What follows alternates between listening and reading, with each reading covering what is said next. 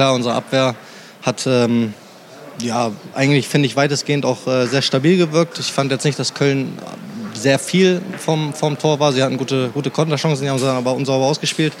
Und ähm, ja, wir haben im Gegenzug äh, ja, in den eigenen vier Reihen den Ball eigentlich dann nochmal relativ gut gehalten, aber haben den Weg nicht nur richtig nach vorne hingekriegt und sind dann nicht, nicht, nicht großartig durchgebrochen und dementsprechend sah es heute ein bisschen äh, ja, nach viel Rohkost aus, aber wie ich schon gesagt habe, ähm, erster Spieltag, äh, da ist es einfach wichtig, dass man irgendwie einen vernünftigen Start äh, in die Bundesliga kriegt und das haben wir heute zumindest geschafft.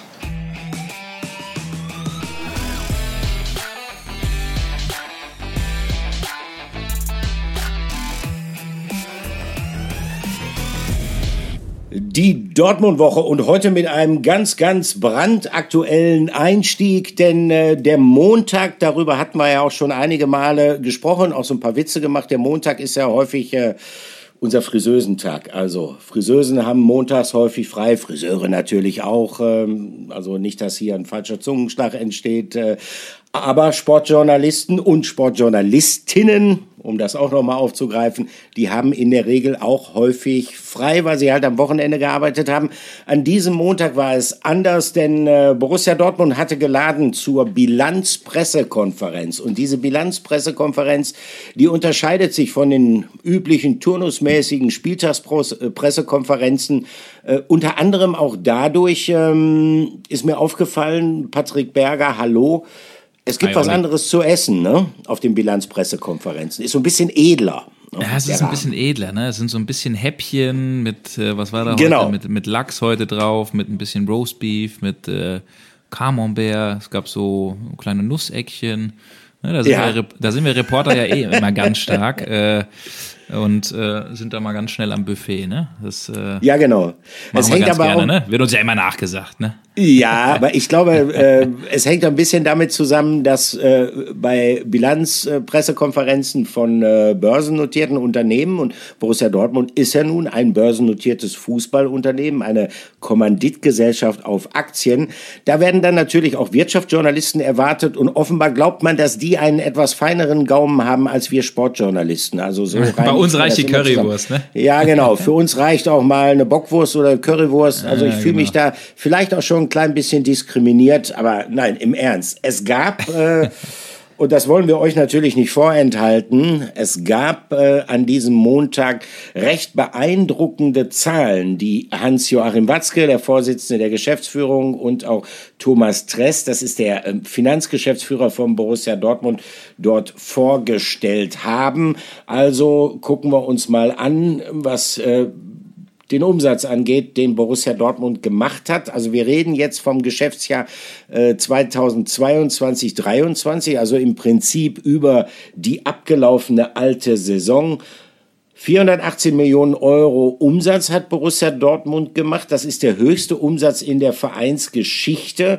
Äh, 67 Millionen Euro mehr als im Geschäftsjahr davor, im Jahr 21, 22.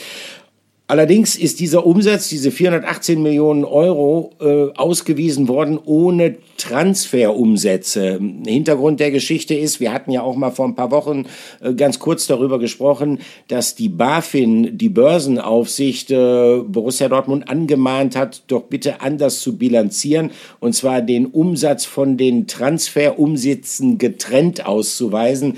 Dem ist der BVB nachgekommen. Und wenn man äh, die Transferumsätze dazu zurechnet, dann käme Borussia Dortmund auf 515 Millionen Euro Umsatz.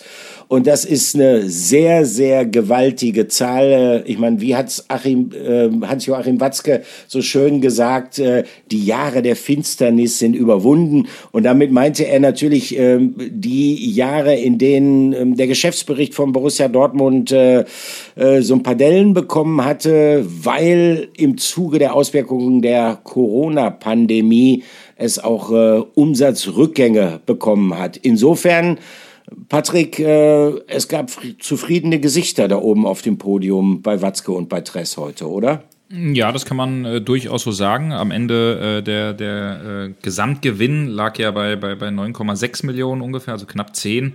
Wenn man mal mhm. guckt, das sind 41 Millionen mehr als, als im Vorjahr. Die beiden Corona-Jahre waren ja echt äh, mies mit einem Jahresfehlbetrag von 72 Millionen und äh, bisschen mehr als 30 Millionen Euro. Also da merkt man schon, äh, wenn die äh, Hauptgrundlage, also vor allen Dingen erstmal Fußball spielen und dann auch noch vor äh, ausverkauftem Haus oder, oder vollen Rängen äh, wieder zurück ist, dann macht das natürlich was mit einem Fußballverein, der eben äh, ja. in Corona ziemlich äh, äh, geplagt war. Also deswegen äh, sieht oder hört man auch noch ein bisschen raus. Wir haben ja letztes, letzte Folge diese Frage auch äh, beantwortet, warum der BVB, ähm, sind übrigens Diskussionen, Olli, manchmal ist es, glaube ich, ganz gut, dass du nicht auf Twitter äh, unterwegs bist, weil was da einem für Leute schreiben, die denken halt echt manchmal so ein bisschen, man ist auf der Playstation unterwegs und äh, ja, die, die haben doch hier eingenommen für den Haaland und für den Bellingham ja, ja. und jetzt raus ja, damit.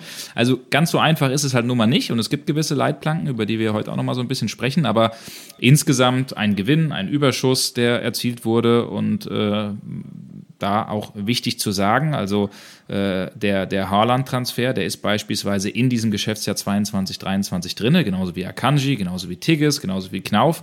Aber der Bellingham äh, wiederum ist ins nächste Jahr mit reingenommen worden. Das heißt, diese 103 ja. Millionen Euro gehen dann ins nächste Jahr mit rein.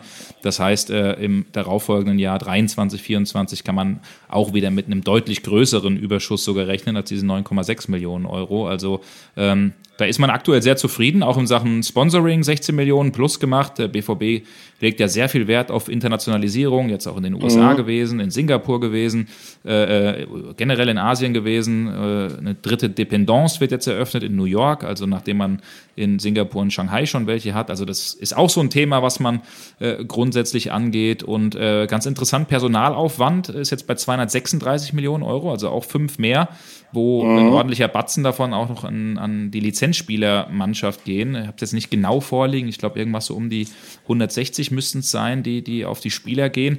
Ähm, ja. Ist auch interessant, weil man natürlich äh, schon auch die, die Kohle für, für die, die Profimannschaft ausgibt, aber eben auch für die Mitarbeiter im Verein. Äh, das war mir zum Beispiel nicht bewusst. Also es gab äh, auch in diesen Zeiten Energie, Bilanzkrise, Russland, USA, äh, Russland, USA, sage ich, Russland, Ukraine-Krieg. Ähm, 5% äh, äh, Erhöhung für die Mitarbeiter vom Gehalt und äh, 3000 Euro Einmalzahlung. Also äh, ja. tatsächlich auch ganz interessant. Also da sieht man schon, dass der BVB auch für die Mitarbeiter ein bisschen was macht. Deswegen muss man sagen, äh, hat man jetzt eigentlich recht zufriedene Gesichter gesehen, auch bei, bei Aki Watzke, bei, bei Tres und wie du es gesagt hast, die, das Jahr der Finsternis oder die Jahre der Finsternis äh, sind vorbei und damit kann man als BVB durchaus zufrieden sein, Olli. Ne? Ja, definitiv, definitiv. Ähm, also ich schick's jetzt aber gleich schon mal äh, vorweg, dass äh, Mensch, ist das hier äh, quasi ein Wirtschaftsfinanzsymposium heute, diese 76. genau. Ausgabe der Dortmund-Woche. Keine Angst, keine nein, Angst. Nein, nein. Wir reden natürlich über, über Fußball. Also ihr müsst euch auch keine Notizen machen. ich frage auch nachher nicht ab, wer die ganzen Zahlen jetzt mitbekommen hat oder nicht. Im Ernst, wir dachten nur, wir haben ein bisschen darüber geredet. Stellen wir es direkt an den Anfang dieser dieser Folge äh, oder steigen wir mit dem sportlichen Bereich ein? Ähm, wir wollten euch das Aktuelle, wir zeichnen am Montagnachmittag auf. Bilanzpressekonferenz war am Montagmittag. Patrick und ich, wir waren beide da. Äh, wir wollten mit dem Aktuellen einsteigen und wir wollen euch jetzt wirklich nicht nur mit Zahlen zukleistern, sondern wir wollen natürlich auch, äh, wir haben ja in den vergangenen Wochen auch mal mitbekommen, was euch so ein bisschen umtreibt. Also auch Fragen, warum macht der BVB nicht mehr auf dem Transfermarkt? Äh, warum äh, wird das Geld, was man durch Transfers, durch Spielerverkäufe eingenommen hat, nicht eins zu eins wieder ausgegeben. Äh, wir wollten euch das Ganze mal so ein bisschen einordnen, vielleicht auch so ein bisschen, ja, so ein bisschen Verständnis wecken. Und deshalb äh, finde ich ganz interessant, wenn man diese Zahlen von Borussia Dortmund jetzt sieht, dann muss man sagen, damit behauptet Borussia Dortmund wirtschaftlich ganz klar seinen zweiten Platz innerhalb der Fußball-Bundesliga, ist aber weiterhin trotz äh, des Rekordumsatzes weiterhin sehr, sehr weit entfernt von ähm, Clubs aus der Premier League, äh, von Clubs aus Spanien oder auch Paris Saint-Germain, äh, die ja weitgehend Investoren geführt sind. Das ist das eine. Und zum anderen, auch bezogen auf den nationalen Markt, gibt es eine sehr, sehr große Diskrepanz nach wie vor zum FC Bayern München. Nur mal zum Vergleich. Der FC Bayern München hatte in der vorletzten Saison knapp 616 Millionen Euro umgesetzt. Das ist also nochmal 100 Millionen Euro mehr als das, was Borussia Dortmund in der letzten Saison umgesetzt hat. Die aktuellen Umsatzzahlen, die aktuellen Umsatzzahlen aus dem Geschäftsjahr 2022, 2023 der Bayern liegen noch nicht vor. Die sind noch nicht präsentiert worden. Aber es gibt mehrere Hinweise, die in die Richtung gehen, dass der FC Bayern München einen Umsatz für die abgelaufene Saison ausweisen wird von über 800 Millionen Euro. Also die Sportbild berichtete bereits, äh, verweist auf ähm, gute interne Quellen. Die Sportbild berichtete bereits, äh, dass die Bayern von einem Umsatz von 835 Millionen Euro um, ausgehen. Also das äh, muss man sich da noch mal über der Zunge zergehen lassen. Das wären dann mehr als 300 Millionen Euro mehr Umsatz als Borussia Dortmund es gemacht hat. Ähm, auch äh, die Gehaltsaufwendung, die der FC Bayern München jetzt beispielsweise für die aktuelle Saison tätigt, ähm, die schätzt Aki Watzke auf etwa 100 bis 150 Millionen Euro höher als die von Borussia Dortmund. Also so viel zu den Relationen einmal im deutschen Fußball, ähm, dass hier niemand auf die Idee kommt, äh, der BVB sei drauf und dran, ähm, zu den Bayern richtig aufzuschließen. Das ist schlicht und ergreifend wirtschaftspolitisch unmöglich. Und daraus ergibt sich dann auch eine gewisse Ableitung im Hinblick auf äh, ja, Transferpolitik. Äh, du hast es eben mal erwähnt, äh, wir hatten es in den vergangenen Wochen schon mal thematisiert. Ähm, viele fragen sich natürlich, warum macht Borussia Dortmund nicht auch mal äh, einen Transfer, eine Spielerverpflichtung in dem Bereich von 50 Millionen Euro plus? Äh, Patrick, äh, ich glaube, du hast ziemlich genau so eine Frage dem Aki Watzke heute auch gestellt auf der PK. Ja, genau so. Also das hat mich auch interessiert, das wollte ich wissen ob äh, man da nicht vielleicht irgendwie so ein bisschen Leitplanken versucht, auch aufzubrechen, in, um in neue Dimensionen äh, hervorzustoßen. Und ich habe ihn gefragt, ob er das ausschließen kann. Äh, nein, konnte er nicht. Also er hat schon gesagt äh, im Wortlaut, wir müssen immer mal wieder einen größeren Transfer machen. Ähm, für diesen Sommer hat er gesagt, haben wir schon einen gemacht. Damit meinte er, äh, klar, auf der einen Seite Bellingham weg, aber ein Matcher äh, mit rund 30 Millionen Euro dazugekommen. Ähm, er sagt, äh, sofern wir uns nächstes Jahr für die Champions League qualifizieren, da gibt es ja wieder nochmal einen deutlich größeren Schluck aus der Pulle. Damit meint er äh, die, das Stichwort natürlich TV-Vermarktung oder, oder auch Champions League. Äh, Gelder und äh, ich habe ihm dann, ihm dann die Frage gestellt und das, das äh, fand ich auch recht interessant.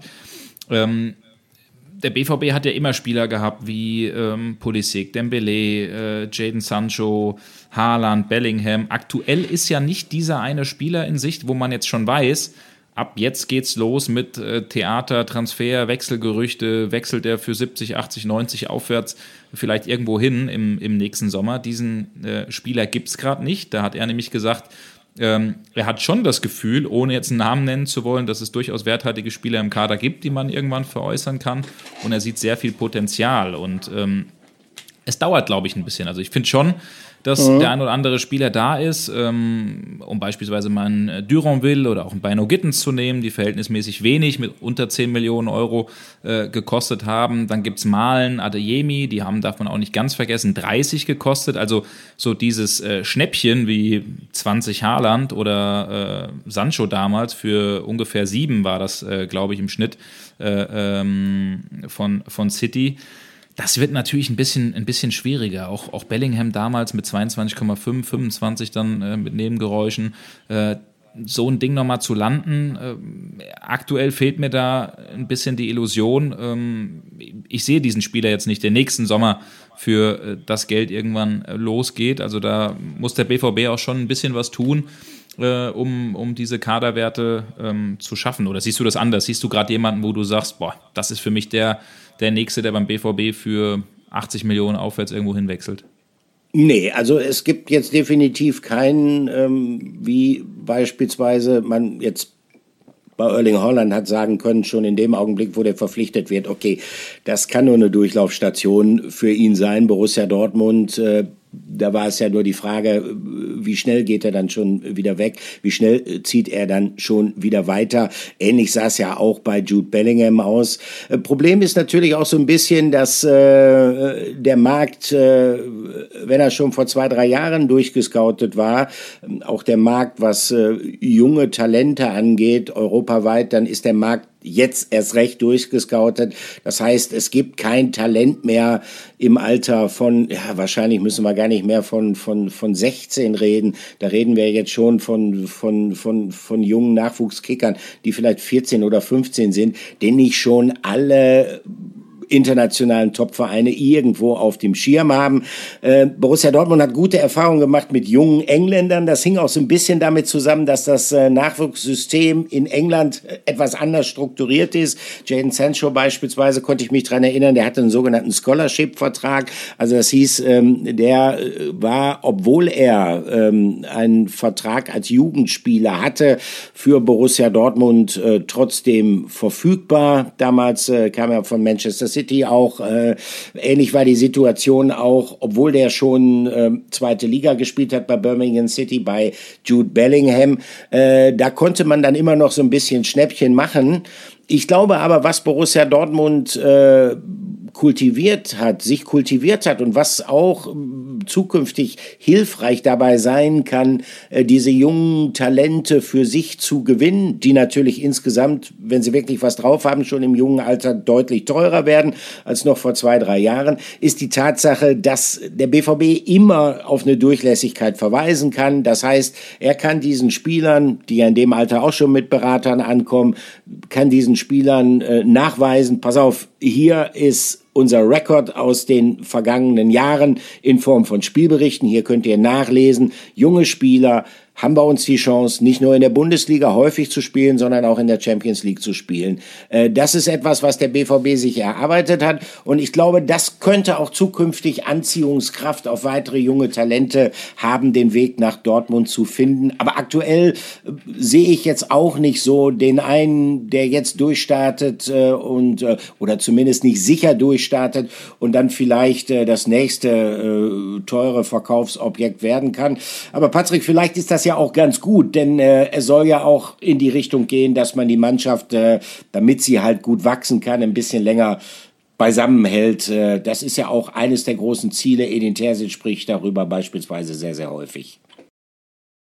Ja, absolut. Also das äh, ist äh, natürlich schon wichtig. Also auch äh, Terzic, Sebastian Kehl hat gesagt, natürlich hätten wir so Spieler wie Bellingham, wie Haaland äh, gerne zusammenbehalten. Also deswegen ist das vielleicht auch mal so eine Art ja, Übergangs- oder Durchgangsjahr. Ich meine, ich glaube, die Fans vor allen Dingen sind gar nicht mal so sauer, dass es keinen äh, Spieler gibt. Äh, und übrigen, im Übrigen glaube ich die Vereinsverantwortlichen auch, um denen es herum so viel Wechseltheater gibt, sondern äh, man sich vielleicht fokussieren kann. Und ich bleibe dabei, es wird trotzdem wieder den einen oder anderen Spieler bei Borussia Dortmund geben. So das größte Potenzial sehe ich irgendwie bei Adeyemi, auch vom Typ her.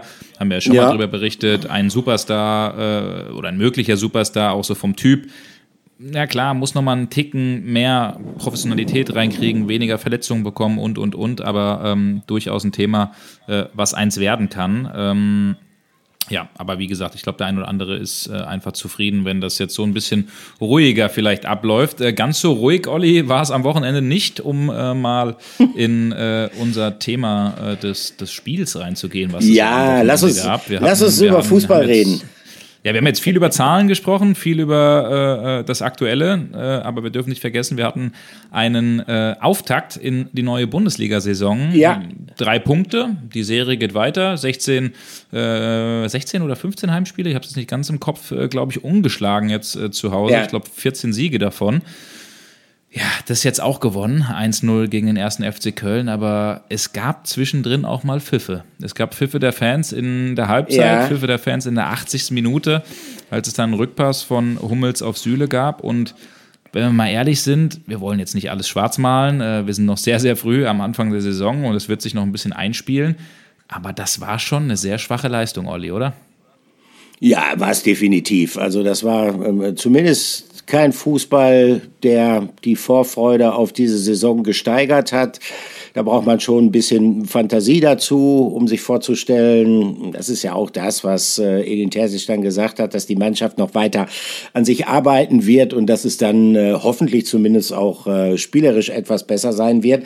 Das war extrem dünn. Ähm, ich äh, habe nach Schlusspfiff unten auf dem Rasen gestanden und habe äh, die internationalen Interviews geführt und ich hatte einen ja fast schon fassungslosen Steffen Baumgart äh, vor mir stehen, den ich dann angesprochen hatte auf diese 88. Spielminute, die dann das Spiel äh, zu Ungunsten des FC entschieden hat. Dieser Eckball, der irgendwie ähm, jetzt auch nicht äh, wohl getimt war, war mein Eindruck, der da über diesen Strafraum äh, der Kölner hinweg segelt. Und dann sagte Steffen Baumgart, also äh, erstens, Donny Malen, eigentlich äh, sollte der ja gar nicht mehr auf dem Feld sein. Ein paar Minuten zuvor hat Edin Terzic ja signalisiert, dass er ihn auswechseln möchte. Dann hat allerdings äh, Julian Riasson äh, signalisiert, dass er nicht mehr kann, also blieb Malen dann drauf. Und dann kam halt dieser Eckball irgendwie in seine Richtung. Und dann äh, fand ich sehr schön, wie Steffen Baumgart das mit sehr, sehr viel Sarkasmus beschrieben hat. Und dann sagt er, äh, hat er auch, glaube ich, ziemlich lange dafür trainieren müssen, dass er sich den Ball so gegen das Standbein schießt, dass er von da aus reingeht. Und äh, da merkte man so richtig, äh, was ich gut nachvollziehen kann, wie sehr der Kölner Trainer sich darüber geärgert hat. Äh, einmal nach dieser guten Leistung seiner Mannschaft ohnehin zu verlieren und dann noch durch äh, so ein ja, Tor, wie soll man sagen, was ja eher so ein Koordinationsmissgeschick von, von Donny Malen war, denn ein äh, wirklich herausgespielter Treffer. Aber äh, manchmal ist das im Fußball so. Man braucht dann auch einen Lucky Punch, um äh, so ein Spiel dann noch irgendwie zu ziehen. Ganz interessant, äh, einmal noch kurz zurück, die Brücke zur Bilanzpressekonferenz. Äh, was hat Achim Watzke gesagt, äh, Hans-Joachim Watzke? Er hat gesagt, er fand das eigentlich ganz gut, denn ähm, zum einen sind die drei Punkte im Sack und zum anderen haben Trainer und Spieler noch mal deutlich vor Augen geführt bekommen, dass sie an einigem noch zu arbeiten haben. Und Patrick Berger sagt uns jetzt, woran der BVB noch zu arbeiten hat.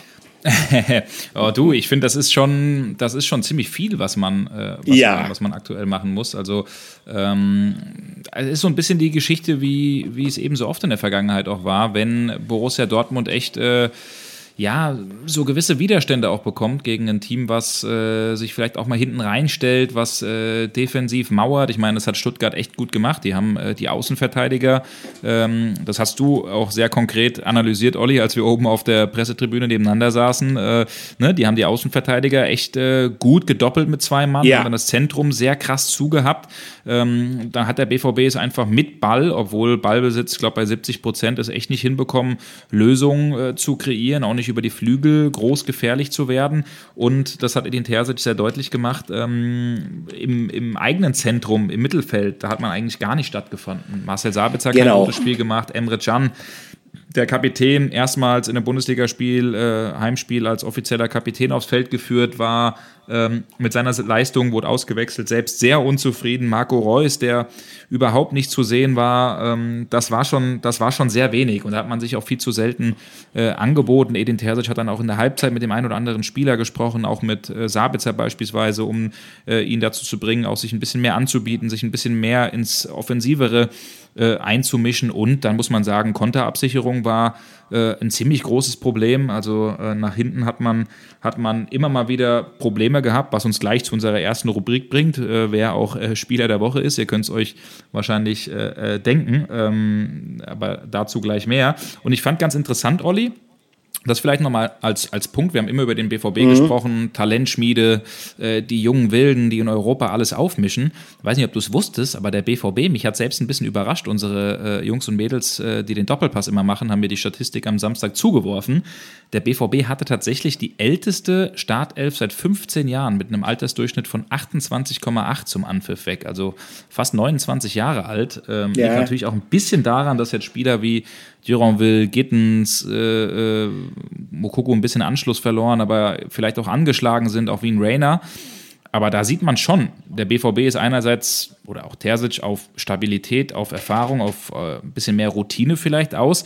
Aber irgendwie hat man so gemerkt, so diese spritzige, diese zündende Idee, die hat gefehlt. Also ich schiebe das jetzt nicht unbedingt auf das Alter, aber das fand ich, war eine ganz interessante oder ein ganz interessanter Nebenaspekt, den äh, es da in dem Spiel gab.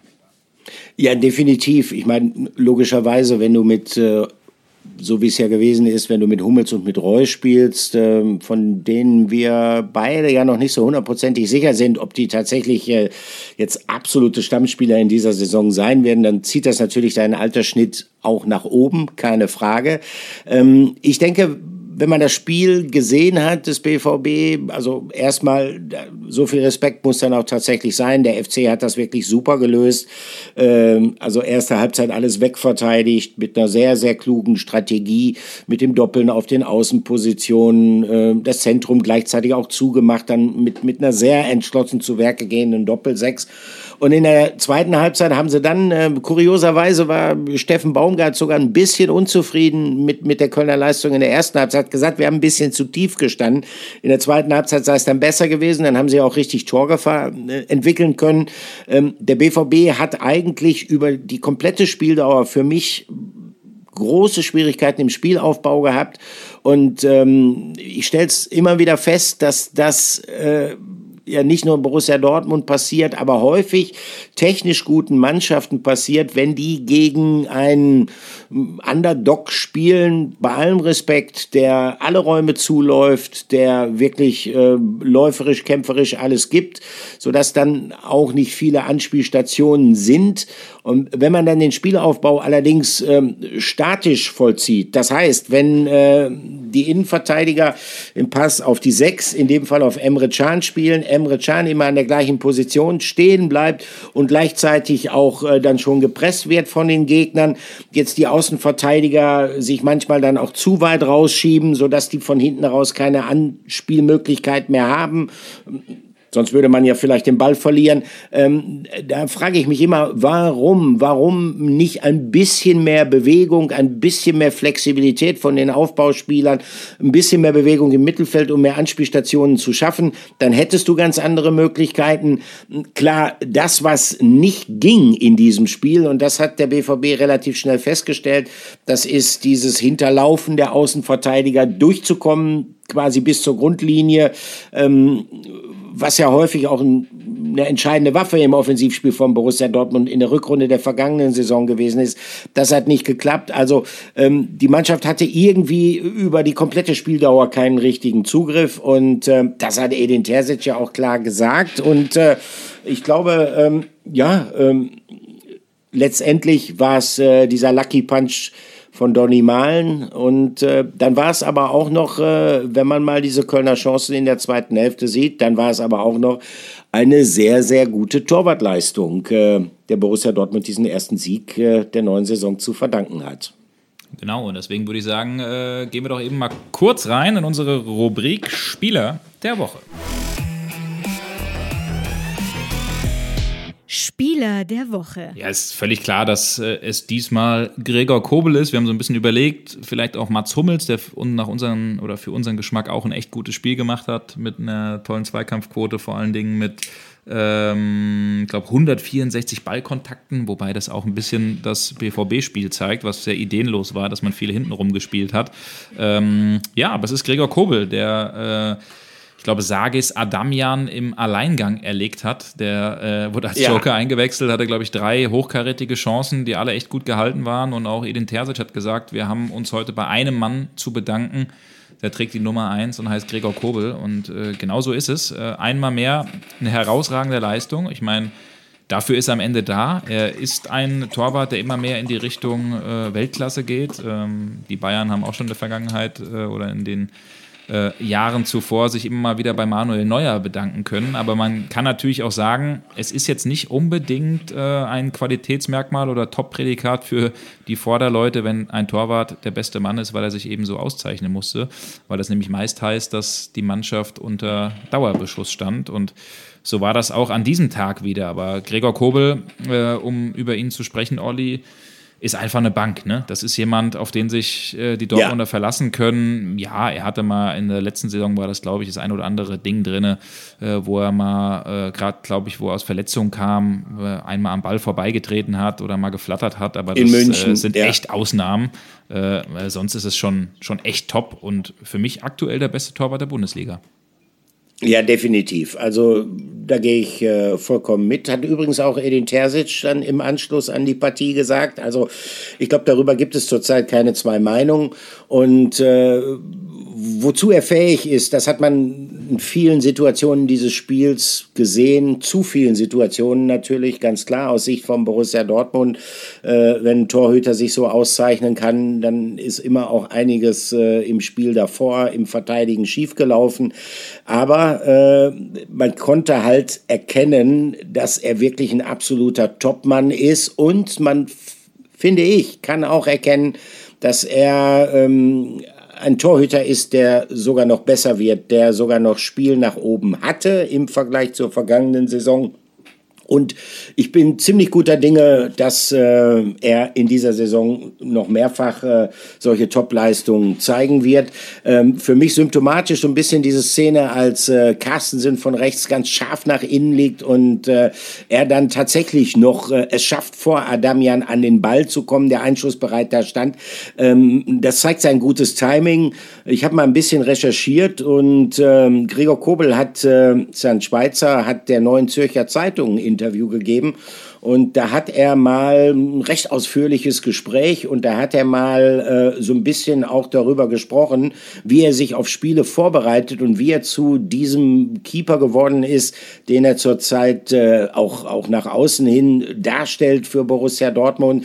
Ähm, er ist ja bereits im Alter von 16 Jahren, damals von äh, Grasshopper Zürich äh, nach Hoffenheim gewechselt und kam da unter die Fittiche eines gewissen Michael Rechner, einer der renommiertesten Torwarttrainer in der Bundesliga. Bei dem einen oder anderen dürfte es klingeln. Das ist mittlerweile der Torwarttrainer des FC Bayern. Äh, wahrscheinlich so eine der letzten Amtshandlungen von Julian Nagelsmann gewesen, den nach München zu holen. Und er sagte, äh, da hätte er eigentlich ähm, den größten Sprung gemacht. Äh, was das Positionsspiel angeht, äh, was das Timing angeht, auch beim Herauslaufen. War ganz interessant. Äh, er sagt dann, also du musst genau wissen als Torhüter, gerade bei diesen 1 gegen 1 Duellen, bis wann kann ich rauslaufen und wann geht es halt nicht mehr. Und er sagt so, sagen wir mal, grundsätzliche Marschroute ist, ähm, wenn der gegnerische Stürmer schon bereits fünf, sechs Meter vor dir steht, dann hast du wahrscheinlich gar keine Chance mehr, selbst wenn du ihm entgegenkommst, noch an den Ball zu kommen. Und das müsstest du dann ja, alte Weisheit, wenn der Torhüter rauskommt, dann muss er den Ball haben. Dann muss er ihn äh, haben, ja. So ist es. Also musst du dir dann was anderes überlegen. Da musst du gucken, wie stehe ich, habe ich vielleicht noch eine Restchance, wenn er jetzt abzieht, irgendwie an den Ball zu kommen.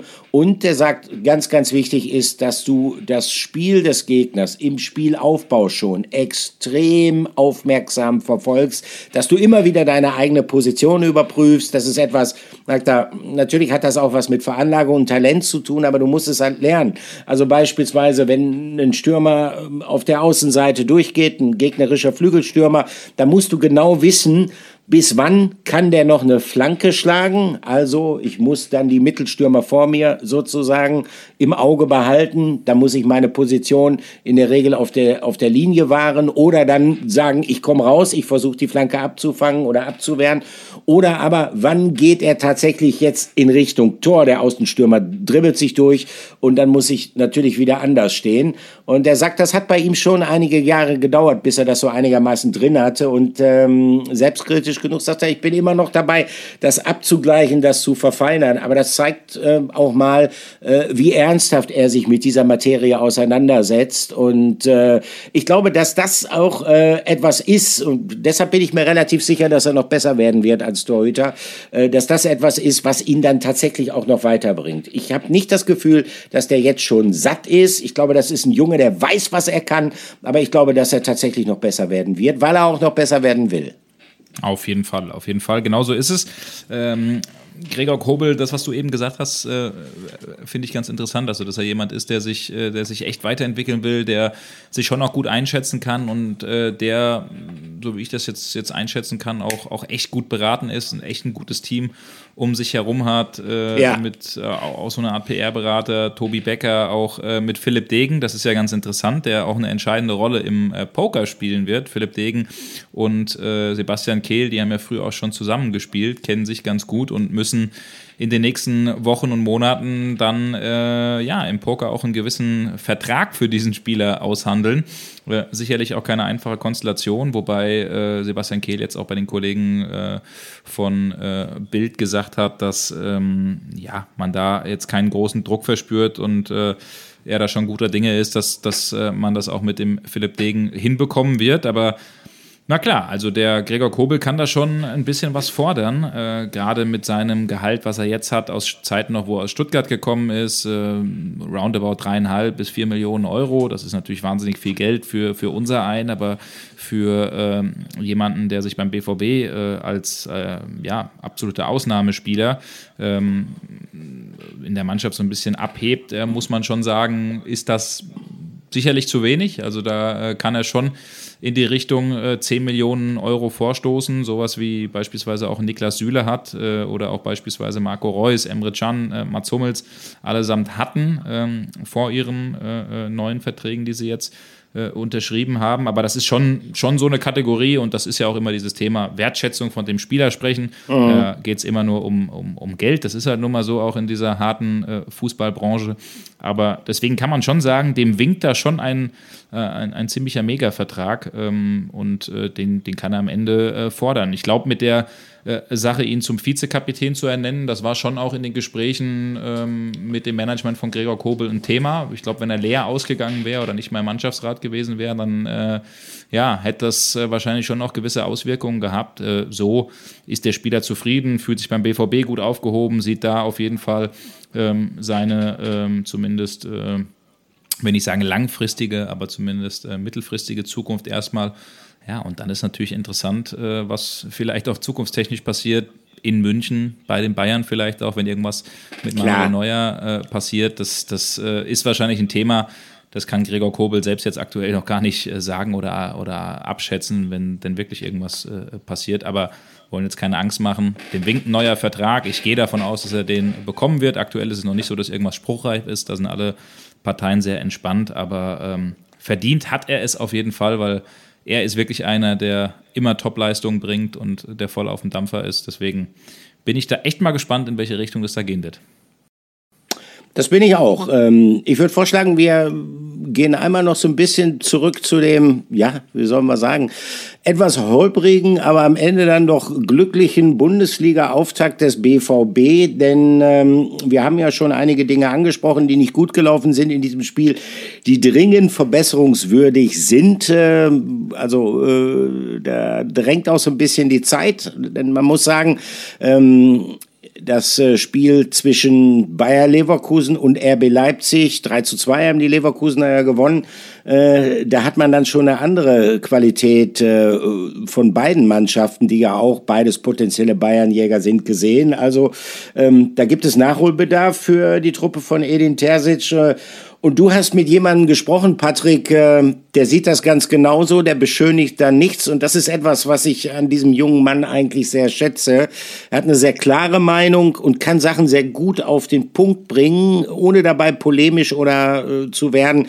Bleibt immer analytisch. Äh, du hast mit Julian Brandt gesprochen, ne? Genau so ist es. Hab die Möglichkeit gehabt, nach dem Spiel in der Mixzone äh, auch für, für unsere Interviews für Sport 1 mit Jule Brandt zu sprechen. Und der hat sehr erleichtert gewirkt, ähm, sehr aufgeräumt gewirkt und konnte das alles schon sehr gut einschätzen, warum noch so viel Sand im Getriebe ist bei Borussia Dortmund. Und er forderte auch ein bisschen Geduld bei den Fans. Äh, hören wir doch mal rein. Hier kommt unser Interview der Woche. Interview der Woche. Ja, ich glaube, passend zum, zum Saisonstart. Ich glaube, da ist ja nicht oder meistens äh, nicht immer alles perfekt. Ähm, das hat man heute selbstverständlich auch gesehen unter den Umständen, äh, wo jetzt wahrscheinlich die ganze oder alle 18 Mannschaften spielen mussten bei der Schwüle. Ähm, war schwer, aber ähm, ja, wir haben uns auch selber ein bisschen schwer getan, haben dann am Ende Gott sei Dank äh, doch das Tor finden können und das ist erstmal das, was zählt. Ja, das haben wir größtenteils äh, teils ja auch äh, Greg dann zu verdanken, der dann heute wieder zwei, ich glaube zwei waren es, äh, sehr, sehr wichtige Bälle gehalten. Ähm, klar, unsere Abwehr hat ähm, ja eigentlich, finde ich, weitestgehend auch äh, sehr stabil gewirkt. Ich fand jetzt nicht, dass Köln sehr viel vom, vom Tor war. Sie hatten gute, gute Konterchancen, die haben sie aber unsauber ausgespielt.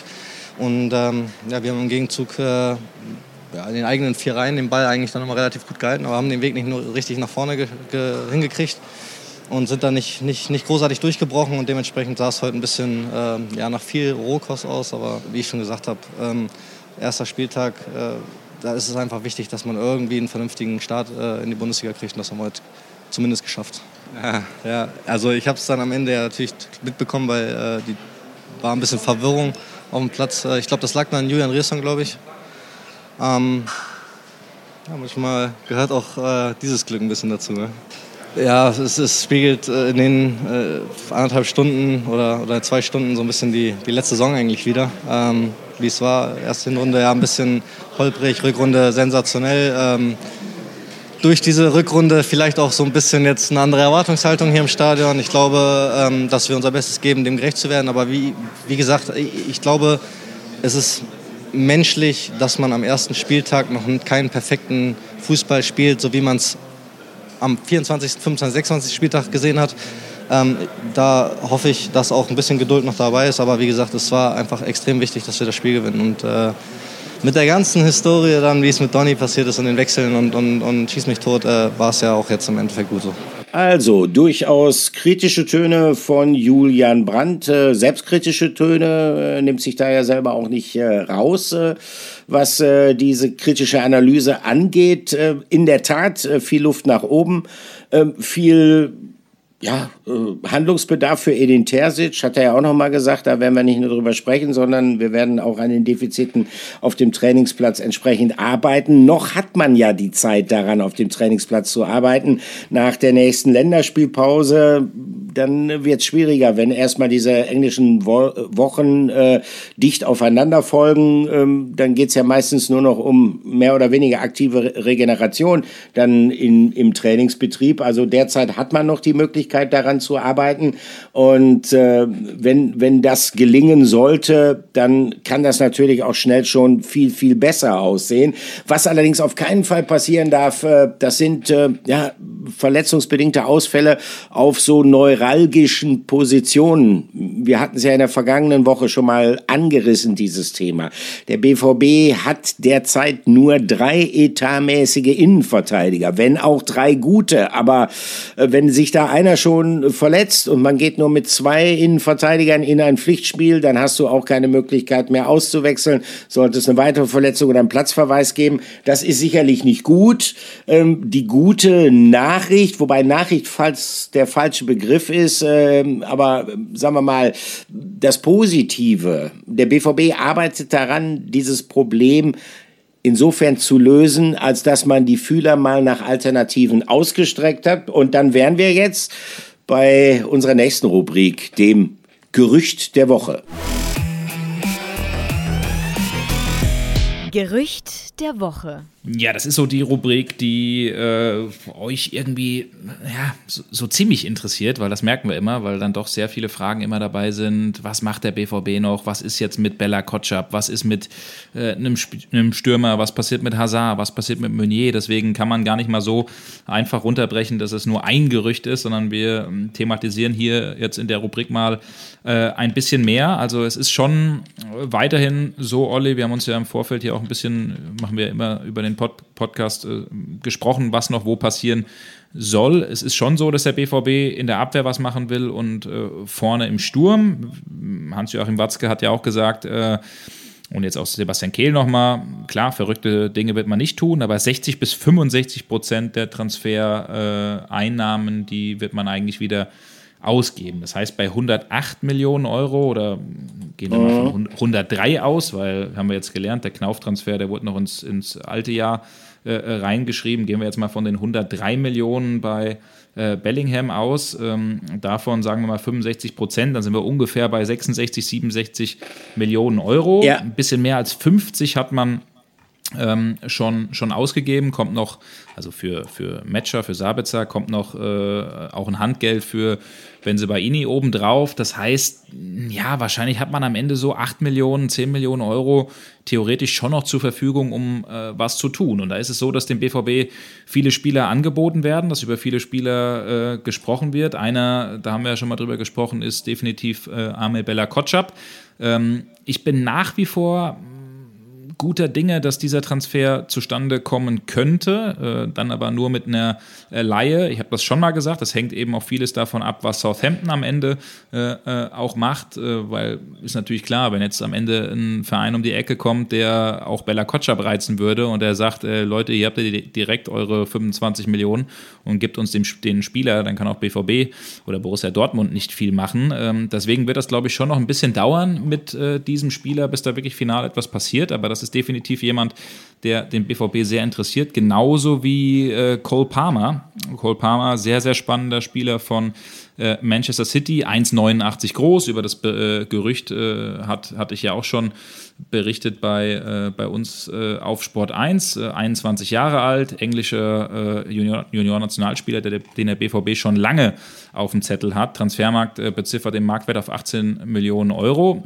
Ist wie gesagt jemand 1,89 groß äh, offensives Mittelfeld, kann aber auch auf rechts außen spielen, hat in der Jugend schon auch als Mittelstürmer äh, gespielt, ähm, sehr, sehr quirlig, äh, sehr enge Ballführung. Ähm, das wäre schon einer, der so ein Profil hat, das hat ja Edin Terzic auch auf der PK, wo wir zusammen waren, letzte Woche gesagt, vor dem Köln-Spiel, äh, Olli, man will schon Spieler haben, man ist sich zu, eh, zu sehr ähnlich geworden. Man, man will Spieler haben, ja. die sich abheben, die sich unterscheiden, auch in ihren Qualitäten.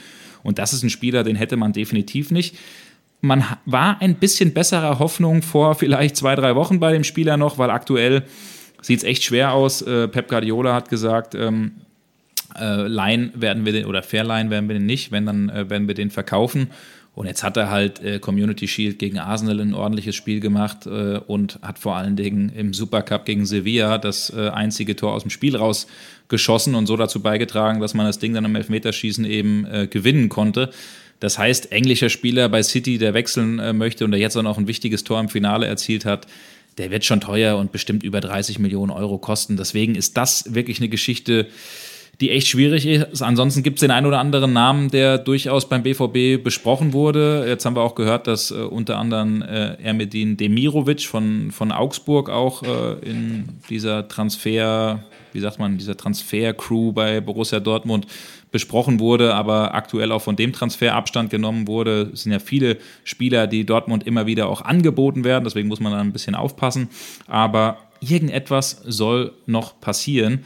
Äh, klar ist aber, Olli, eine Sache ist nicht passiert und deswegen gehört es auch noch ein bisschen zu unserer Gerüchte-Rubrik dazu. Und zwar ist das ein Transfer, der im Sommer echt für Aufsehen gesorgt hätte. Auch, dass er nicht mhm. zustande gekommen ist, hat für Aufsehen ja, gesorgt. Ja. Du kannst jetzt denken, der Transfer von, von Edson Alvarez und äh, da hat sich jetzt auch äh, ein gewisser Herr Misslintat, den man in Dortmund auch kennt, ja zu dieser äh, Nummer geäußert. Ne? Hast, das hast, hast du auch mitbekommen, Olli? Sonst habe ich das äh, den Ich habe es mitbekommen. Nein, nein, nein, nein, nein. Ab und, ab und zu, ab und zu kriege ich auch noch mal was mit. Äh, Sehr gut. Ja. Ist, das zu dir, ist das zu dir vorgedrungen? Ja, dann bin ich. Es beruhigt. ist genau die Brieftaube. Die Brieftaube hat mir ein Zettelchen überbracht und da stand drauf, dass äh, sich Sven Mislin das geäußert hat. Ich habe das natürlich mit äh, besonderer Aufmerksamkeit zur Kenntnis genommen, weil ich natürlich um die Geschichte von Sven Mislintat mit Borussia Dortmund weiß. Sven Mislintat ist ja bekannt, äh, war sozusagen das Diamantenauge von Michael Zorg, hat hier maßgeblich die Scouting-Abteilung aufgebaut, die dann ja auch ähm, sich dadurch ausgezeichnet hat, dass man sehr, sehr früh auf, auf viele gute, junge, talentierte Spieler Spieler aufmerksam geworden ist, die dann äh, später zum BVB gewechselt sind und die ähm, ja ihre Spuren hinterlassen haben, für richtig viel Geld verkauft worden sind. Also Sven Mislintat äh, hat äh, eine besonders enge Bindung an den BVB und ähm, ja, das Gerücht kam ja auch mal auf, äh, als es darum ging, wie könnte die Nachfolgeregelung für Michael Zorc aussehen, dass Sven Mislintat da vielleicht auch eine größere Rolle spielt. Ähm, Da war es aber schwierig, wie grenzt man die Kompetenzen zwischen ihm und Sebastian Kehl voneinander ab. Wie auch immer, mittlerweile ist er bei Ajax Amsterdam und äh, wenn der sich zu Wort meldet, dann entbehrt das nicht einer gewissen Pikanterie, weil natürlich gerade Sebastian Kehl jemand gewesen ist, der dann qua Amt diese Gespräche wohl geführt haben wird mit Edson Alvarez. Wir wissen alle, der Transfer ist nicht zustande gekommen. Und der Transfer ist ähm, deshalb nicht zustande gekommen, weil, und das ist wirklich interessant, und darüber wollten wir jetzt auch mal reden, Edin Terzic andere Vorstellungen hatte, weil Edin Terzic in den internen Gesprächen relativ unmissverständlich klargemacht haben soll, also mein Mann für die Sechserposition und das ist die Position von Edson Alvarez. Mein Mann heißt hier Emre Can und das hat dann zu einem Umdenken im Club geführt und das hat dazu geführt, dass man dann gesagt hat, okay, wenn unser Trainer personell andere Vorstellungen hat, dann macht es auch relativ wenig Sinn, viel Geld in die Hand zu nehmen, um diesen Transfer zu realisieren. Ähm, das Interessante dabei, Patrick, ist allerdings, äh, dass es in der jüngeren Geschichte von Borussia Dortmund äh, nicht immer so gewesen ist, dass äh, die Bosse in dem Fall ihrem Trainer gefolgt sind. Ne? Ich kann mich an mehrere Fälle erinnern, wo es sozusagen andersrum gewesen ist, wo es dann jetzt mal ein bisschen despektierlich gesagt geheißen hat, danke äh, für deine Meinung, lieber Trainer, aber wir machen es dann doch anders. Ne? Aber ah. es scheint recht großes Vertrauen in Edin Terzic zu geben. Ja, genau. Also das hat man, das hat man auf jeden Fall. Um, um äh, nochmal noch mal ganz kurz auf das Alvarez-Ding äh, einzugehen. Äh, also so wie wir das mitbekommen haben, war es, war, war, also gab es mehrere ähm, Sitzungen und Runden da auch. Zuerst der Chef-Scout äh, Ede Graf, der sich mit äh, dem Spieler äh, getroffen hat, mal nach dem Spiel in, in Amsterdam. Dann äh, ist Ede Graf irgendwann mit Sebastian Kehl dazugekommen. Man äh, war sich wirklich schon sehr weit und quasi einig. Die Zahlen waren ausgetauscht. Ähm, soll sogar so gewesen sein, dass der BVB ein Trikot mit, also ein BVB-Trikot mit Alvarez quasi der Familie auch geschenkt hat, der kleinen Tochter von Alvarez. Der hat schon nach einer Wohnung geguckt oder nach Häusern äh, Wohnung glaube ich nicht, aber nach Häusern in, äh, in äh, Dortmund am Phoenixsee und dann eben die Absage. Und die hat man dann schon auch, und das, deswegen wirkt das nach außen vielleicht komisch, aber die hat man dann schon auch unisono getroffen, weil äh, der Trainer vor allen Dingen gesagt hat, als treibende Kraft, ja, das, das ist irgendwie nicht so der Stil, den ich gerade irgendwie sehe. Ich will weiterhin auf Chan setzen, das Geld können wir anders investieren. Und dann hat man geschlossen gesagt, man macht das nicht. Natürlich ist jetzt auf der anderen Seite aber äh, der Spieler äh, über die Geschichte echt äh, äh enttäuscht gewesen. Am Ende Stimmt auch, hat Sven Mislint hat ja auch gesagt, ein offizielles Angebot gab es nie, man hat auch nie offiziell verhandelt, aber ja. äh, am Ende ist er jetzt für 40 Millionen Euro nach West Ham gegangen, 3 Millionen Euro Boni, also 37 war die Fixsumme. Das wäre wahrscheinlich ein Betrag gewesen, wenn man es wirklich gewollt hätte, hätte man das als BVB auch machen können. Am Ende hat man es ähm, nicht gemacht. Und um jetzt auf deine Frage oder auf deinen Hinweis einzugehen, ja, das war in der Vergangenheit äh, sicherlich mal so, dass äh, Trainer äh, durchaus auch Entscheidungen getroffen haben. Ich erinnere an André Schürle. Äh, damals unter, unter Tuchel, es gab auch Transfers wie äh, Maxi Philipp, wie Toljan, also das, das waren schon äh, gewisse Momente und ich würde sagen, vor allen Dingen auch, Olli, du bist äh, ja ein bisschen länger auch äh, äh dabei. Ich würde sagen, dieser Schürle-Transfer für, hab's jetzt nicht ganz im Kopf, waren das 30 Millionen? Müsste ich nochmal nachgucken.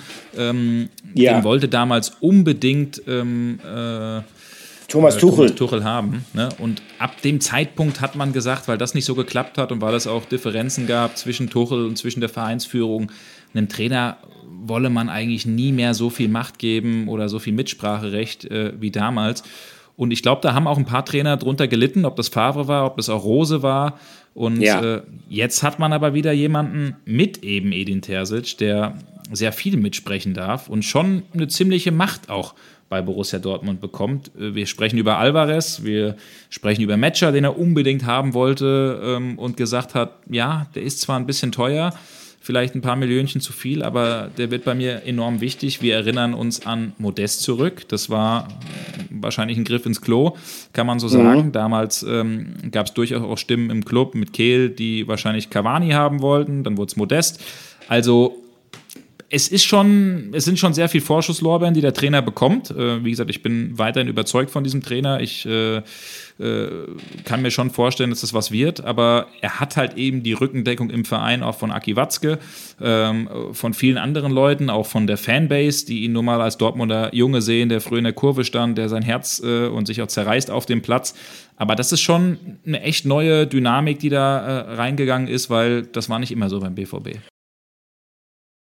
Nein, definitiv nicht. Und das äh, verdeutlicht natürlich auch, dass man in der Vereinsführung mittlerweile, muss man sagen, weiß, wie wichtig es ist, endlich mal wieder eine personelle Kontinuität auf dem wichtigsten Posten innerhalb eines Profifußballvereins zu haben, auf dem Trainerposten. Äh, da ist man sehr, sehr bestrebt, äh, die jetzt äh, mit Edin Terzic endlich mal wieder herzustellen. Ähm, nicht, weil man jetzt sagt, oh, wir haben sicherlich Fehler gemacht. Ich glaube auch, dass sie das wissen, dass sie äh, Hans-Joachim Watzke und wohl auch Michael Zorc in den vergangenen Jahren im Umgang mit einzelnen Trainern auch mal Fehler gemacht haben, logischerweise. Ähm, aber ich glaube, dass sie auch äh, von Edin Terzic hundertprozentig überzeugt sind. Also äh, da ist zuallererst das, was wir in der vergangenen Woche ja schon mal thematisiert haben, dass Edin Terzic jemand ist, der es wirklich geschafft hat, diesen ja sich andeutenden Bruch zwischen den Fans und dem Verein oder sagen wir besser, diese Kluft, die sich da aufzutun schien gegen Ende der vorletzten Saison. Man wurde Vizemeister, war wieder in der Champions League, aber irgendwie hatte man das Gefühl, so richtig interessiert es keinen. Man ging einfach nach Hause und äh, das hat sich grundlegend geändert. Und das ist das große Verdienst von Edin Terzic, der natürlich, das kann man ja vielleicht auch kritisch anmerken, wenn man so will, der ein ja recht distanzloses Verhältnis zu diesem Verein hat, weil es für ihn eine emotionale Geschichte ist. Aber ich glaube, das ist das, was für Borussia Dortmund ganz, ganz wichtig ist. Für den BVB ist es nicht entscheidend, wie denkt man von mir aus in München, in Frankfurt, in Hamburg oder Berlin über den BVB, sondern für den BVB ist es nach wie vor als Traditionsverein im Ruhrgebiet sehr, sehr wichtig, wie stehen die eigenen Fans zum Club, zur aktuellen Mannschaft, zu den handelnden Personen. Und äh, da nimmt man, auch wenn jetzt gepfiffen worden ist, Klar, eine Erwartungshaltung ist immer da, man ist Borussia Dortmund, aber auch wenn gepfiffen worden ist, nehme ich das ganz, ganz anders wahr, als das in der vorletzten Saison unter Marco Rose der Fall war. Ich nehme es anders wahr, als es in der meisten Zeit unter Lucien Favre der Fall war, unter Thomas Tuchel auch, wo es ja auch ständig Reibungen gegeben hat. Also man setzt jetzt wirklich voll auf die Karte Edin Terzic. Und das bedeutet natürlich im anderen Fall auch, dass man diesem Trainer die besten Möglichkeiten gibt, eine Mannschaft zu entwickeln. Ob das Risiko in der ein oder anderen Situation dann vielleicht auch ein bisschen zu groß ist, ähm, das muss die Zukunft zeigen. Ich glaube nur, dass es grundsätzlich dazu keine richtige, sinnvolle Alternative für Borussia Dortmund gibt. Das mag so sein, Olli. Das mag auf jeden Fall so sein. Ähm ich würde sagen, wir gehen äh, zackig rüber. Wir gehen mhm. schon in, in, die Richtung äh, eine Stunde zu einem Thema, das ähm, ja durchaus das ein oder andere Gemüt erhitzt hat bei Borussia Dortmund, das äh, sicherlich nicht jedem äh, ja, der Bosse so richtig gefreut hat, wahrscheinlich auch die Fans nicht so richtig. Wir kommen hier zu unserer letzten Rubrik für heute. Aufreger der Woche. Aufreger der Woche. Jude Bellingham ist äh, weiterhin in aller Munde bei Borussia Dortmund und aktuell auch bei Real Madrid. Äh, zeigt richtig gute Leistungen, ist sofort angekommen bei den Königlichen. Äh, 20 Jahre alt, Marktwert 120 Millionen Euro für 103 Millionen Euro. Ähm, dahin gewechselt vor der Saison und äh, ja, in zwei La Liga-Spielen drei Treffer erzielt und eine Vorlage gegeben. Also da hat jemand äh, richtig eingeschlagen bei seinem neuen Verein und äh, Bellingham mhm. hat eine Aussage getätigt nach dem 3-1-Sieg gegen Almeria, wo er beim äh, Club TV gesagt hat, ich bin zehnmal besser als in der vergangenen Saison. Ich fühle mich mit diesen Spielern sehr wohl und lerne jeden Tag dazu. Und er hat yeah. gesagt, er ist quasi wie ein Schwamm, der alles aufsaugt und der sich alles erzählen lässt, was seine Mitspieler ihm erzählen. Und ich würde behaupten, Olli, er hat sich nicht alles sagen lassen, was seine Mitspieler ihm letzte Saison gesagt haben und ja. dass er jetzt schon zehnmal besser ist als in der Vorsaison. Ist das so ein kleines Nachtreten gegen den BVB? Wie siehst du das? Also ich würde es jetzt nicht unbedingt als Nachtreten interpretieren, aber das zeigt natürlich auch, ähm, wie sehr Jude Bellingham zumindest vom eigenen Anspruch her Borussia Dortmund in der Spätphase der vergangenen Saison irgendwo schon entwachsen war.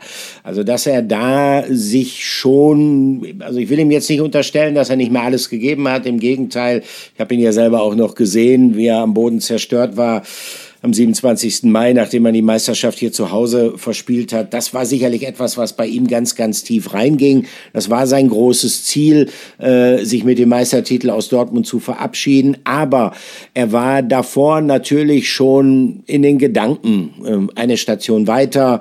Und äh, insofern, äh, wenn man die Aussagen jetzt sich mal äh, zu Gemüte führt, dann muss man sagen, so bitter sich das vielleicht auch für den einen oder anderen BVB-Fan anhört, aber so ist das nun mal. Wenn du bei Real Madrid spielst, wenn du ähm, natürlich von, von Teamkollegen umgeben bist, die qualitativ mit zu den Besten gehören, was es in der Fußballwelt überhaupt gibt, dann bist du da natürlich demütiger im Auftreten, als ähm, es ihm sagen wir es mal so, gelungen ist in seiner letzten Saison bei Borussia Dortmund, äh, wo es ja auch einige Dinge gegeben hat, die den Mitspielern auch nicht gefallen haben, so sich dieses alleine vor der Südtribüne abfeiern lassen, das mochte nicht jeder, auch die teilweise sehr, sehr deutliche Kritik, die er dann mal formuliert hat, die er teilweise auch auf dem Platz formuliert hat, das würde er sich logischerweise bei Real Madrid nie rausheben, aber ich muss immer wieder zur Einordnung sagen, das würde sich auch kein anderer Spieler bei Real Madrid, wenn er neu dahin gekommen ist, rausnehmen und wenn doch, wäre schön doof. Also insofern alle so ein bisschen den Ball flach halten, man muss das richtig einordnen. Ich fand ähm, in dem Zusammenhang, ähm, was Sebastian Kehl dazu gesagt hat, eigentlich gar nicht so falsch. Er hat gesagt, äh, also A, hatten wir als Verein einen respektvollen Umgang mit Jude Bellingham und äh, zum anderen darf man ja auch nicht vergessen, dass er in den vergangenen Monaten, also die letzten Monate, in denen er für den BVB gespielt hat, nicht hundertprozentig fit war und auch schon Knieprobleme hatte. Also insofern äh, alles ein bisschen runterkochen. Aber so ist das. Ich meine, okay, vielleicht liegt es auch an mir. Äh, ihr werdet an die jüngeren Zuhörer unter uns, ihr werdet das auch in zunehmendem Alter feststellen. Ähm, man regt sich, man regt sich nicht mehr, mehr so auf, auf. Was? Genau, ja. okay, okay, okay. Da muss ich ja hier richtig explosiv sein im Vergleich zu dir. Äh, nein, ich sehe das, ich sehe das genauso wie du, Olli. Ähm, man sollte das nicht zu zu hochkochen, aber es ist schon zwischen den Zeilen eine Meinung, die, glaube ich, Jude Bellingham äh, ernst meint, weil er es, glaube ich, für sich dann am Ende selbst ja. auch gemerkt hat, dass er irgendwann nicht mehr so vorangekommen ist, wie, wie er das möchte, dass er so einschlägt. Das äh, bestätigt ihn ja auch in seinem äh, Wechsel beim, beim äh, neuen Verein. Übrigens, du hast eben so ein paar Dinge angesprochen, ähm, in der Kabine öfter mal angeeckt mit Kollegen. Ähm, ja. Wir haben alle noch im Kopf auch die Beleidigungen äh, auf dem Platz gegen Nico Schulz und so weiter und so fort. Also der kam nicht immer überall positiv an in der Mannschaft. Die Kollegen der Sportbild, die haben letzten Mittwoch eine Geschichte gemacht, äh, wo ich glaube, der Titel oder die Zeile war Mitspieler froh, dass der nicht da ist. Das ist natürlich sehr überspitzt ja. gesagt. Es gibt, glaube ich, schon welche, die meinten, oh, da ging mir tierisch auf den Keks. Am Ende war er aber super gut. Ähm, das hat dem Bellingham selbst übrigens nicht so gefallen. Also der hat dem einen oder anderen äh, Mitarbeiter, mit dem er immer noch in Kontakt ist bei Borussia Dortmund, sofort geschrieben und gesagt, was ist das denn da für ein, für ein Mist, was die da schreiben? Also der guckt schon noch ein bisschen hier mhm. äh, in ja, äh, die ja. Richtung, wie er auch bei seinem Ex-Verein ankommt. Die Wahrheit liegt irgendwo in der Mitte. Und ich finde, also ja, es stimmt. Ich habe in der Vergangenheit ja auch schon mal darüber berichtet, dass äh, er mit gewissen Themen angeeckt ist und äh, wahrscheinlich nicht jeder Spieler oder Mitspieler unfroh darüber ist, dass er nicht mehr da ist. Aber Andersrum kann man ja auch die Frage stellen, was sagt das über den BVB aus? Was sagt das über die Mentalität in der Truppe, im ganzen Verein aus, wenn ein 19- oder 20-Jähriger ähm, weggeht und die Mitspieler auf einmal froh sind, weil er eben jemand ist, der eklig ist, der jedes Spiel gewinnen will, der Höchstleistung fordert. Also so ein bisschen was von Bellingham ab, abgucken oder sich mal eine Scheibe abschneiden. Ich glaube, das sollte sich der ein oder andere beim BVB auch, denn äh, nur so kommt man am Ende zu solchen Vereinen wie Real Madrid, nur so kommt man zu Titeln so und ist es. Äh, nur so, so kann es. man sich äh, weiter nach vorne entwickeln. Olli, ist wie bei uns hier im Podcast, ich sage auch nicht immer ja, genau. alles super, was du sagst, ne? Nee, ja. genau, genau. Du brauchst, ja. äh, du brauchst, äh, also ich weiß nicht, ob wir unbedingt in unserem Podcast, aber eine Fußballmannschaft braucht einen Aggressive Leader. Absolut. Das ist einfach so. Nee, und, hier äh, brauchen wir das nicht. Nee, nee. Hier, nö, nö, nö, genau. hier ist bei uns immer alles gut, Olli. Ich glaube, das brauchen die Leute nicht noch, ne? dass man hier ein bisschen Nein. aggressive massive Ach was, also das bringt ja nichts. Ich, also selbst wenn du Blödsinn redest, ich schluck das runter, ich habe damit kein Problem. Nein, aber im Ernst. Äh, äh, es, ist, es ist schon wichtig, dass man sich klar die Meinung sagt, gerade innerhalb äh, einer Mannschaft auch, äh, weil, weil Reibung kann Funken erzeugen und aus denen erwächst dann eine andere Leistungsbereitschaft. Und Jude Bellingham ist immer jemand gewesen, der so unterwegs war. Das war er auch schon äh, in, in der Jugend äh, bei Birmingham City. Wie gesagt, sein Vater ähm, er war ja ein sogenannter Non-League-Footballer und äh, da hat der kleine Jude äh, schon mal richtig gehört, wie rau der Umgangston so auf den unteren Plätzen, auf den Hartplätzen ist. Also so ein bisschen was von dieser Rotzigkeit hat er erhalten. Ich bin sehr gespannt, wenn Real Madrid mal, sagen wir mal, keine Ahnung, im, im Halbfinale der Champions League ausscheiden sollte in einem richtigen Skandalspiel oder er das Gefühl hat, dass da einer in der Mannschaft ist, der jetzt nicht alles gegeben hat hat äh, und er da den Schnabel aufreißt, weil ich glaube, das wird er in Drucksituationen dann auch tun, ähm, wie dann äh, so die etwas gesetzteren Stars von Real Madrid reagieren werden. Bin ich sehr gespannt drauf. Bin ich auch gespannt drauf. Ich bin genauso gespannt drauf, Olli, wie am Ende oder jetzt am äh, Wochenende die Reaktion von Borussia Dortmund aussehen wird auf diese ja, doch magere Leistung. Immerhin gewonnen. Das ist wichtig, um gleich am Anfang auf Spannung zu sein, Anschluss äh, oder vor allen Dingen auf ja. Augenhöhe zu sein mit Mannschaften wie Bayern, äh, wie, wie Leverkusen. Ähm, bin echt gespannt, wie das äh, kleine Revierderby ausgehen ja. wird in Bochum. Äh, wir sind, glaube ich, beide vor Ort. Da gibt es eine sehr, sehr genau. gute Currywurst im Presseraum, um mal wieder den Kreis ja, zum Anfang genau. zu schließen. Ne? Mit der Dönninghau Dönninghausen das ist die beste. Soße. Das ist die, die, beste in der Fußball-Bundesliga. Ja, genau. Äh, äh, die Soße kommt äh, von äh, Dönninghaus. Das ist eine Bochumer Metzgerei, betreibt auch, ich glaube, mehrere äh, Imbissstationen in der Bochumer Innenstadt. Äh, unter anderem auch eins im sensationellen, legendären Bermuda-Dreieck. Und die gibt es auch äh, im Ruhrstadion und äh, ja, darauf kann man sich freuen. Der BVB allerdings sollte sich auf einen harten Fight gefasst machen, weil der VfL ja schon äh, Pokal bei Arminia Bielefeld beim Drittligisten rausgeflogen. Dann hat man in Stuttgart jetzt richtig die Hütte vollgekriegt. Äh, also der VfL Bochum wird richtig unter Druck stehen. Ähm, das wird jetzt nicht unbedingt ein Spiel für Schöngeister. Sagen wir es mal so. Also, das wird ein richtiges Derby und das könnte einen richtigen Fight geben. Bin sehr gespannt. Ich auch, Olli. Und äh, bin genauso gespannt wie ihr da drauf. Äh, bin gespannt wieder auf äh, die Currywurst. Wurst. Die dürft ihr natürlich äh, äh, jetzt im Presseraum nicht essen, aber zumindest, äh, wenn ihr in Bochum seid. Äh, Gibt es im Stadion das, auch. Gibt es im Stadion Gibt's im Stadion auch, auch ne? Ja. Genau, mhm. genau. Siehst du, da kommt jeder auf seine Kosten, auf seinen Geschmack und dann hoffe ich zumindest für alle BVB-Fans, ähm, dass sie dann auch mit einem Lächeln am Samstagabend aus dem Stadion gehen. ich glaube oder ich hoffe, dass der VfL die Klasse hält. Ähm, muss jetzt nicht unbedingt gegen den BVB gewinnen. Gibt, glaube ich, andere Spiele, die man äh, als VfL Bochum gewinnen muss ja, gegen ja. direkte Abstiegskonkurrenten, ne? Eigentlich ja, eigentlich ja, aber ich bin mir nicht so sicher, ob äh, die Jungs von der Kastropper Straße das genauso sehen. Nein, natürlich nicht, natürlich nicht. Olli, ich freue mich aufs Wochenende, äh, dich dann wieder zu sehen an meiner Seite und äh, auf eine spannende nächste Podcast-Folge. Vielen Dank fürs Zuhören und euch allen eine gute Woche. Macht's gut. Ciao, In ciao. diesem Sinne, tschüss. Yeah.